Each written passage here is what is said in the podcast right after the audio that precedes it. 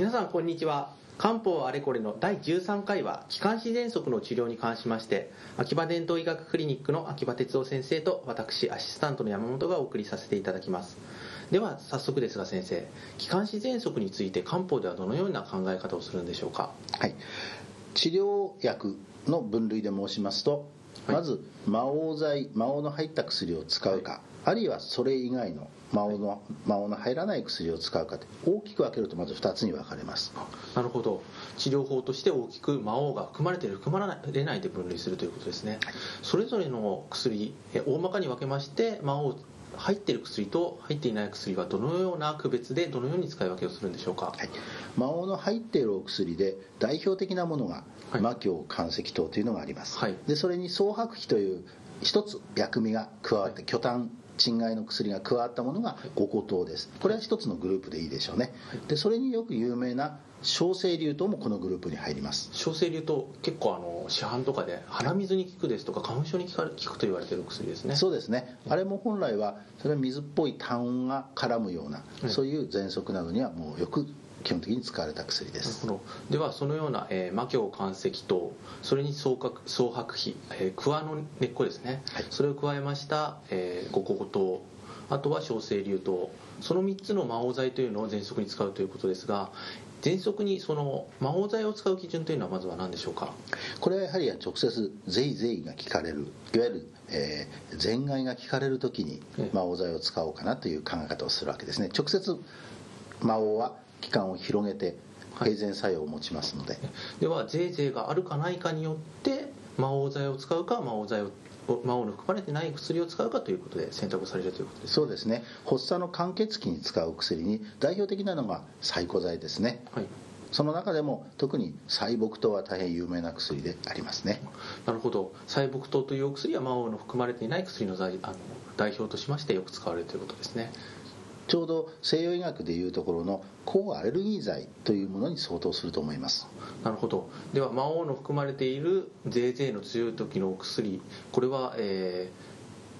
あれ西洋医学でいうと気管拡張剤のようなものにあその通りです。つまりそうです。あのテオフィリン製剤とかええ。ベータスティミュラント。はい。あれに相当すると考えれば分かりやすいと思います。なるほど。気管拡張薬に、えー相当するその魔王剤の類とあとはもう一つは、えー抗アレルギー薬に属すると言われる。あれです細固剤の類を使われるということですね。そうですね。大きく分けると大体そうなると思います。ただ私の師匠の藤平先生は魔王剤をずっと使っていても十分体質改善はできるのだとおっしゃっていました、はい。ですから必ずしもそのそういうこう区別をする必要はないかもしれませんけれども、まあ、現代の薬の使い方を考えると分かりやすいと思うからまあそう申し上げたわけですね。そのように大きく2つに分けていただいてその後その魔王剤の中の今お話しいただきました魔境関石と五個糖あとは小生流糖これらの区別というのはどのようにしたらよろしいでしょか？そううですね。先ほども簡単に触れましたけれども小生流とはやっぱりちょっとちょっと冷えっぽい方ですよね。顔色もあまり良くない。あでマキオ関石糖は比較的しっかりした、まあ、胃腸の持ち主で顔色もそんなに悪くはない。ーはい。がっちりまあしっかりした胃腸の持ち主と言っていいでしょうね。ええ。そうするとああいう薬をしっかり受け止めることができまして、はい。えー気管気管の方によくそれを巡らして、はい。えー気管に空気がよく通るようになるというふうに思われますねで最も実は漢方らしいのが実はもう一つグループがあるんですね。はい。それは小生流、うん、小腱中糖とか補充液糖を体質改善に使うというこういう考え方が漢方らしい考え方としてあるわけです。それは魔王含まれて含まれている薬含まれていない薬といって、えー、喘息に特にターゲットを絞っている薬とは別にということですそうですね、もうほとんどこの薬は別に喘息の専用薬じゃないわけですけども、ええ。今挙げた2つの薬は、はい。まあ、小腱中糖にしましても補充液糖にしましてもさまざまな薬に使うわけですが、胃腸機能を立て直して胃腸機能を再建していわばいわゆるまあ本当の根本からの体質を改善するといったようなことでこの2つはよく使われるわけです。では西洋薬でいうところのベータスティミラント用でもなくあとは抗アレルギー用でもなく漢方の漢方らしい治療としてもう一つの薬ということですね。その通りです、もういかにも漢方らしくてここれに類する薬は西洋医学的な薬物には乱すことはできません。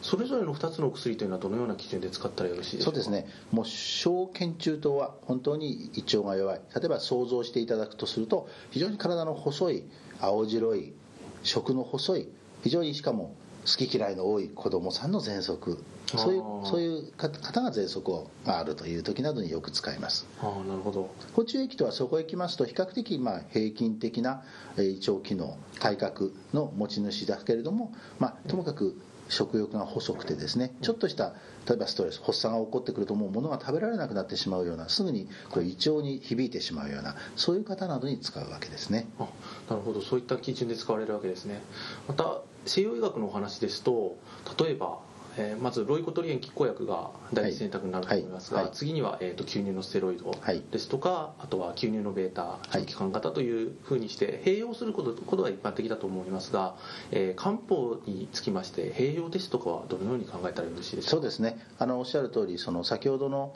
お細古剤はい。あるいはそのお最後の方に述べましたかいわゆる漢方らしい小腱中と補中液等の類はまずこれはそのロイコトレイン拮抗薬のような感じで平素ずっと淡々と飲んでいただいて、はい。そして発作が起こった時にはそれに魔王適しかるべき魔王剤適当な魔王剤をそこに乗せる、あるいはそちらに切り替える。で良くなったらまたそちらにする。そういうふうにこう使い分けをする点でもよく薬の使い方としては似ていると思います。なるほど。今お話しいただいた3つの系統の薬の中からそれぞれ適したものを選んで併用することは十分に可能というかむしろ勧められていることであるということですかそうですね。その通りです。